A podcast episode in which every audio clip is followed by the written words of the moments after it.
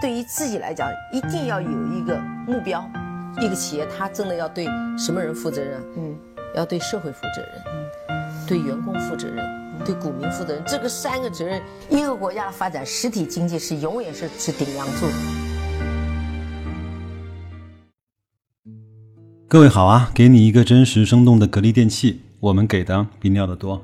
这段时间一直在准备一个话题啊，就是空调的巨头啊，春兰当年是中国绝对的空调的霸主。那它的兴衰呢，留给我们怎样的思考呢？它的兴衰对我们去分析格力，来去看待格力的多元化有什么样的帮助呢？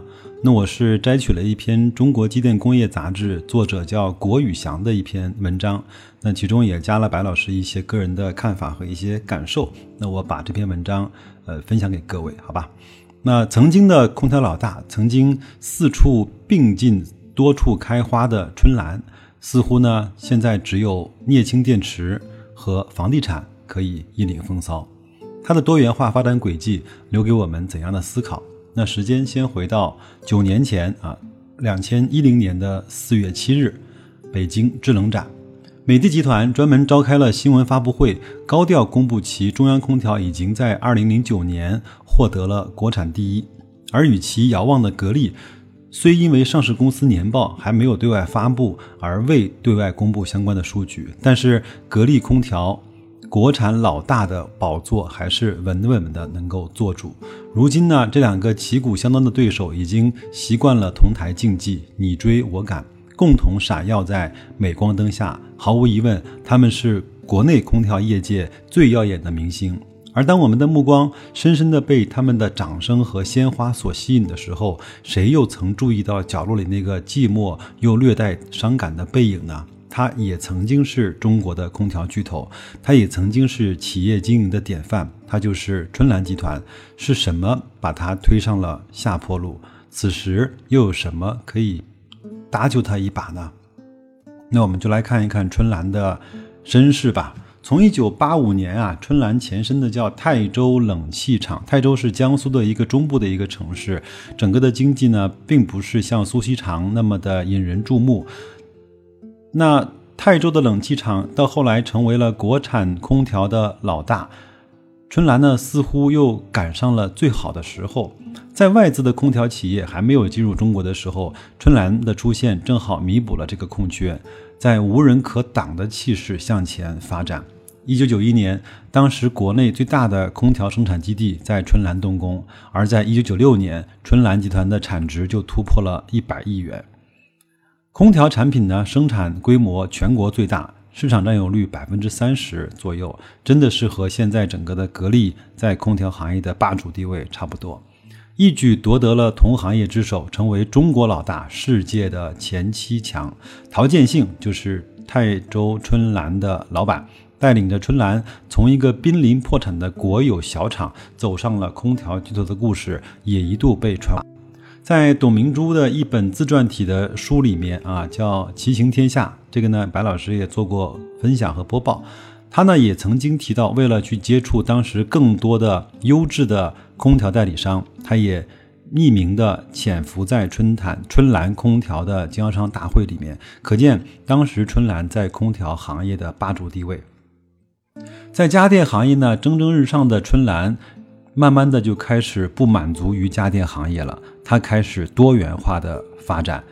九四年，春兰开始了摩托车的制造，春兰虎和春兰豹在当时都是非常潮的装备。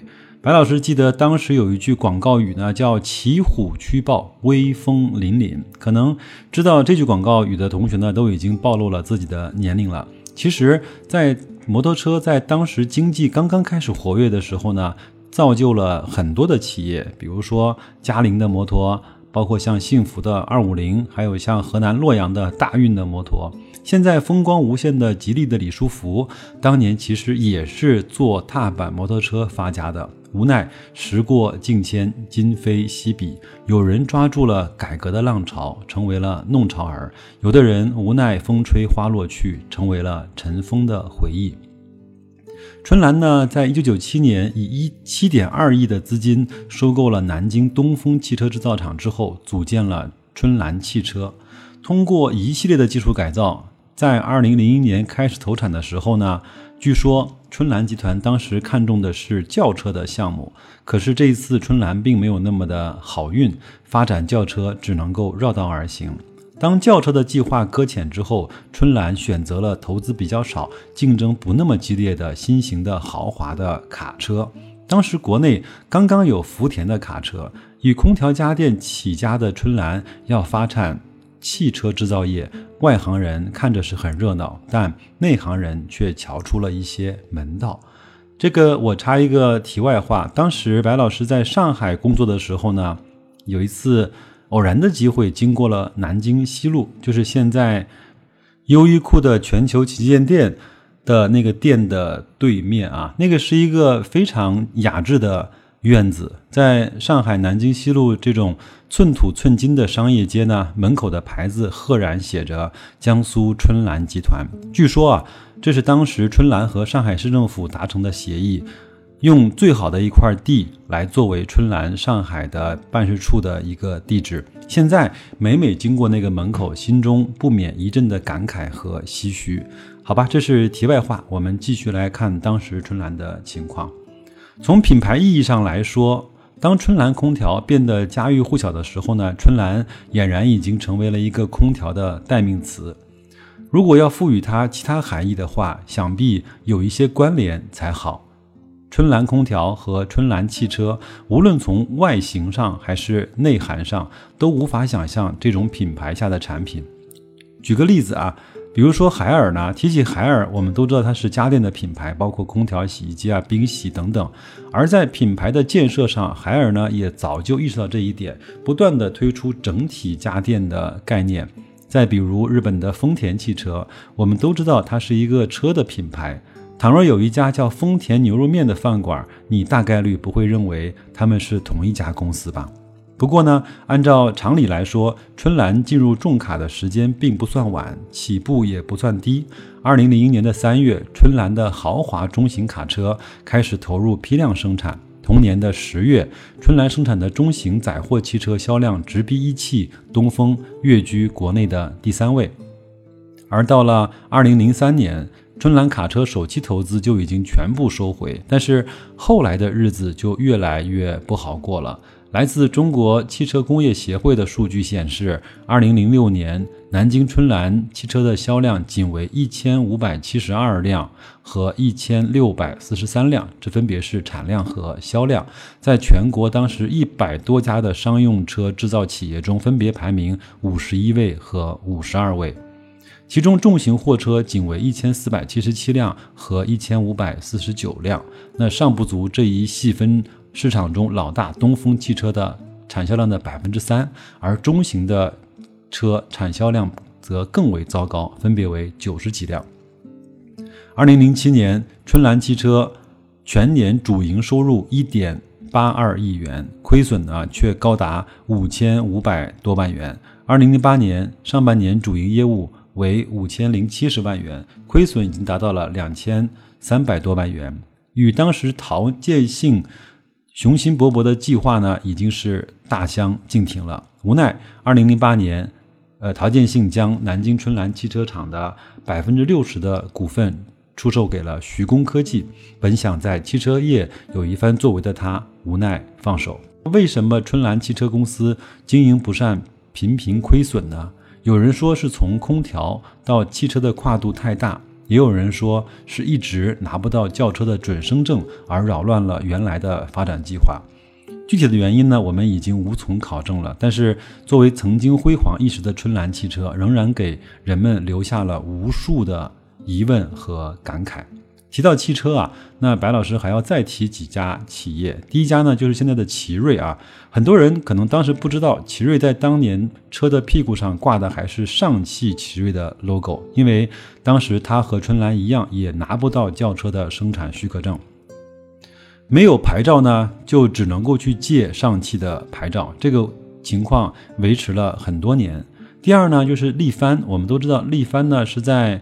摩托车行业做得非常好的一家公司，在西部地区，包括出口量都非常非常的大。那它也曾经推出过汽车的品牌，对吗？那个 logo 呢也比较搞笑，有点像那个三个七的指甲刀反过来的那个样子。另外呢，它推出的车型上呢也特别像仿造的 Mini Cooper。最近呢，它好像把生产汽车的那个资质给卖掉了。最后一个呢，就是我们前面所提到过的吉利汽车。如果各位对车呢稍微有点了解的朋友，就会知道小轿车车的编号呢是以七幺来开头的。但是很长一段时间，当时我们非常著名的那个吉利豪情，在车尾部挂的那个标记是以六开头的，那个就是面包车的编号。因为同样，吉利在当时也拿不到生产轿车的资质。好吧，那不说了啊，白老师又开始暴露年纪了。不知道春兰集团在多元化发展是有所偏重呢，还是一心不可二用？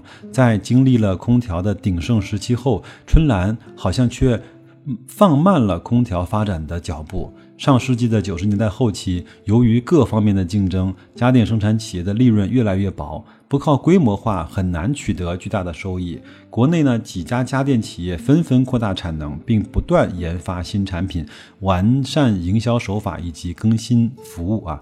而春兰呢，似乎就在那个时候反应不如同行那么的灵敏，才被慢慢的赶超。一直到了二零零八年，连续三年亏损，春兰股份被 A 股暂停上市。这个暂停一下子就是十八个月。有很多人猜测，春兰空调的发展是在全国家电热门的总体形势下，而当行业形势发生波动的时候，春兰的多元化进正进行着如火如荼。也许春兰的多元化在寻找新的增长契机，而对主营业务呢有意的去放弃了。当想要回归主业的时候，却发现错过了最好的时机。还有人认为，春兰在多元化发展的同时，由于摊子呢。铺得太大，以至于没有更多的资金和精力，包括人员投到空调上上面来，也只能看它眼睁睁地走了下坡路。春兰的多元化发展呢，其实并非只有汽车，呃，另外它也同时涉及了摩托车，而后呢，几乎与汽车同时期的发展了新能源的电池。至于房地产呢，是最近几年才发展的。九四年底，春兰在收购泰州一家当地。一家制造摩托车的军工企业的基础上，投资了二十多个亿，兴建了当年一百万辆摩托车的生产的生产线。九五年呢，就拥有了自主知识产权的摩托车。从九三年到九八年，正是我们国家那个摩托车急剧膨胀的那几年。据说呢，春兰的摩托车在国内的口碑也不错，但是依然不知道什么原因，它就销声匿迹了。新能源电池也是。春兰进入的比较早的领域，九三年就确定了方向。二零零二年，春兰成功研制出国内第一块拥有完全的自主知识产权的高能动力的镍氢电池。虽然镍氢电池的发展呢一直不温不火，但是从现在来看，也许是拯救春兰最后的希望。同一时期呢，在国内有很多的公司也都在生产镍氢电池，比如说像科力远、包钢稀土、中聚高新以及天津的蓝天的高科。但是那个时候呢，春兰集团的镍氢电池依然占据着国内百分之五十的市场份额，也具备了电池产业化的生产能力。但是依然是那个结论，不知道怎么到了最后，它就无声无息的消失了。说到电池呢，我又要提一家整个我们比较熟的公司，就是比亚迪啊。那它当年呢，就是通过生产镍氢电池和锂电池开始起家的，后来逐渐通过它，包括王传福的这种努力呢，做到了全球的第一位的电池的生产商。后来他就通过收购陕西的秦川汽车制造厂，才生产出现在的比亚迪的汽车。当时它的第一款车出来之后，也是备受争议。其实现在它发展的越来越好了。如果大家如果看到过新款的唐和新款的秦，就会对比亚迪现在的造车水平另眼相看了。最后呢，很多人都曾经指责春兰集团的发展，特别是多元化的发展不合时宜，也猜测如果春兰集团能够专注的做好空调或者家电，结局会好得多。不过呢，有些人还是发现了春兰集团的发展的轨迹一直在追求热点的行业。这个其实在当时也不无道理。从家电热到汽车热，再到新能源热，都能够看见春兰集团的影子闪烁其中。也许多元化的方向并不是春兰集团的错，失败的症结在于春兰集团没有能够让任何一个产业成为自己真正的主业，也没有学会或者是逼迫自己在那个行业中占到龙头的地位，而从而去长远的发展。据说啊，陶建兴曾经拜访过极易的杰克韦尔奇，对通用呢也是推崇备至。联想威尔奇数一数二的战略，恐怕陶建信是有些心急了，没有领悟到其中真实的含义吧。文章呢就讲完了。其实，呃，它的发展历程虽然也历经了十几二十年，其实整个的历程倒是很简单，就是什么热做什么。但是呢，它在那个热的行业，并没有像空调一样能够迅速的占领那个市场最高的龙头的地位和头部的企业。那我相信这里面有他自己管理能力，有他大干快上的这种情绪的波动，也有他整个的人员可能管理经验不足，包括会不会也有资金的问题，这个不得而知。那我们这篇文章更重要的是去看一看，检核一下现在格力现在很多人所担心的，或者是很多人所诟病的这种多元化，会不会有和当年春兰一样的这种呃呃风险？那至少。在今天来看，那格力的多元化都相对还是比较围绕它主业而去慢慢的延伸出来的，没有像春兰从家电到汽车到摩托车到镍氢电池，甚至到后来的房地产有那么大的跨度。这就是白老师给大家分享这篇文章的意义所在吧。那另外呢，我们再看一下陶建性奇人啊。他是一九五三年十二月份出生，就是江苏人，那也是大学文化高级工程师，毕业于南京大学的计算数学系，也是非常好的一个出身啊。那董明珠呢是南京人，他毕业于芜湖职业技术学院，他是一九五四年八月份，比陶建信小了一年不到，他们两个走的路是完全不一样的。那陶建信和张瑞敏一样，接手了泰州的这种制冷厂，也是把一家小厂做成了一个全国非常大的一个家电的龙头行业。